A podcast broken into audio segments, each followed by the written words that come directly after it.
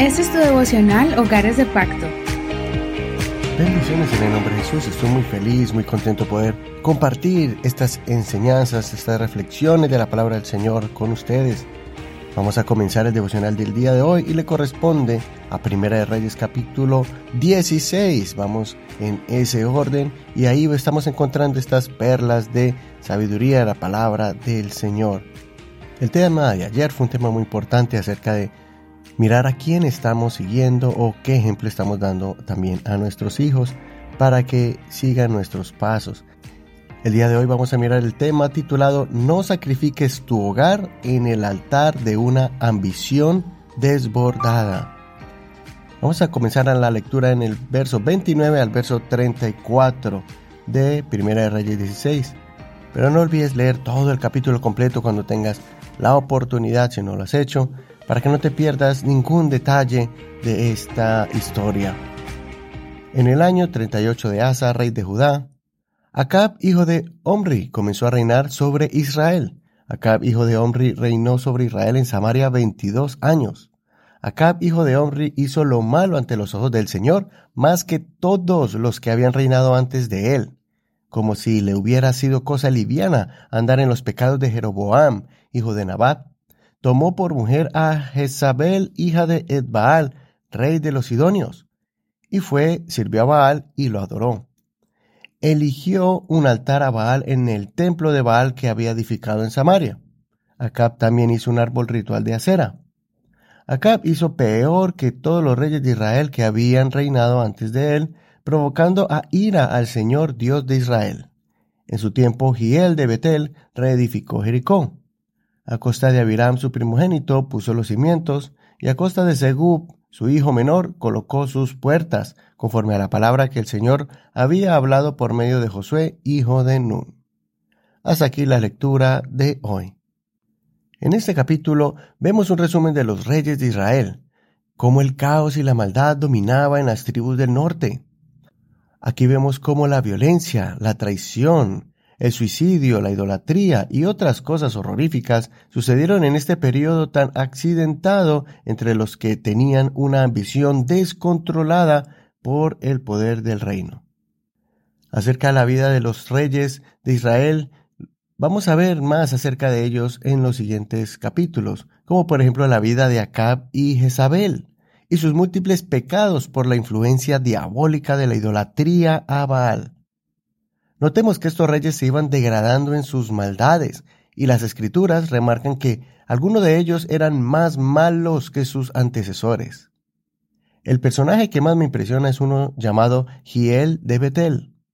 De este hombre poderoso no se sabe mucho de su vida, pero sus acciones fueron tan impactantes y despreciables que quedaron registradas en la Biblia.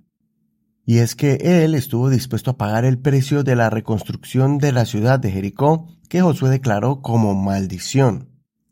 Ningún personaje, por más malo que fuera, se atrevió a reconstruir esta ciudad, símbolo de la maldad y la maldición que representaba. Pero posiblemente por su geografía y su posición estratégica, o simplemente por desafiar la orden de Josué, el antepasado líder, este hombre decidió sacrificar a sus hijos. Dos hijos perdieron la vida como precio para edificar Jericó. Qué impresionante lo que un ser humano puede llegar a hacer por la ambición descontrolada de alcanzar una meta. Qué triste ver o conocer las vidas de muchas personas que hoy en día han sacrificado las vidas espirituales o emocionales de sus hijos, de sus esposas, de sus hijas. Ningún logro que uno alcance, por más noble que parezca, podrá superar el valor de la vida de los miembros de su hogar. El abandono negligencia emocional y espiritual abundan en nuestras congregaciones. Está bien que nos esforcemos y hagamos ciertos sacrificios de tiempo y dinero cuando comencemos un proyecto, pero debemos ser sabios hasta dónde llegamos con nuestros planes y proyectos. Nuestra familia puede tolerar ciertos cambios o decisiones para alcanzar algo a corto o mediano plazo, pero no olvidemos que debemos siempre medir el estado de nuestro hogar. ¿Qué síntomas estamos viendo que se están reflejando en el comportamiento de ellos?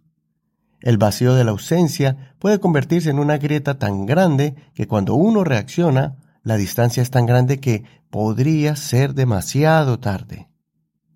Abramos nuestros ojos. Alimentemos a nuestra familia manteniendo una buena comunicación.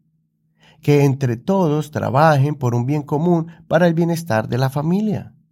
No nos desemboquemos como un río desbordado hacia una meta, ignorando el corazón de los nuestros. Sea un ministerio, un negocio, un proyecto personal o aún el ayudar a otras personas, es algo que trae bendición, prosperidad y mucha satisfacción personal de éxito y progreso.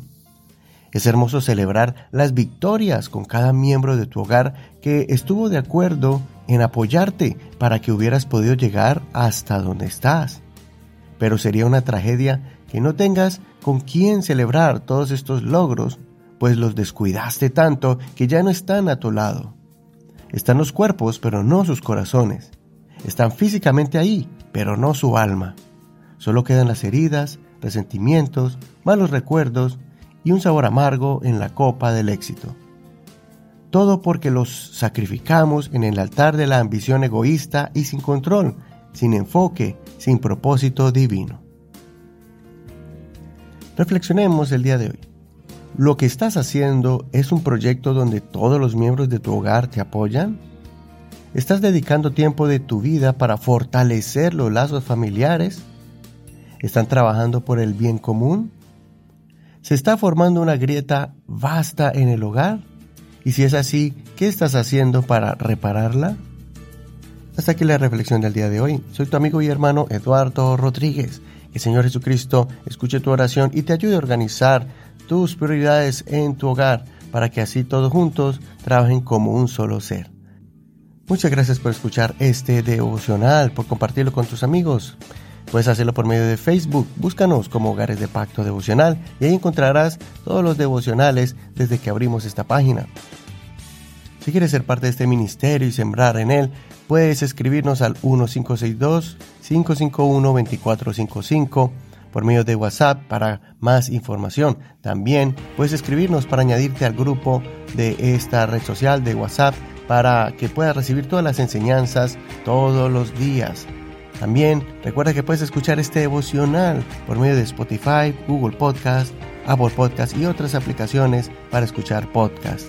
Saludamos de manera especial a todos los que nos escuchan en los Estados Unidos, en Oregon, California, Texas y otros estados. Bendiciones de Dios para ti esta mañana.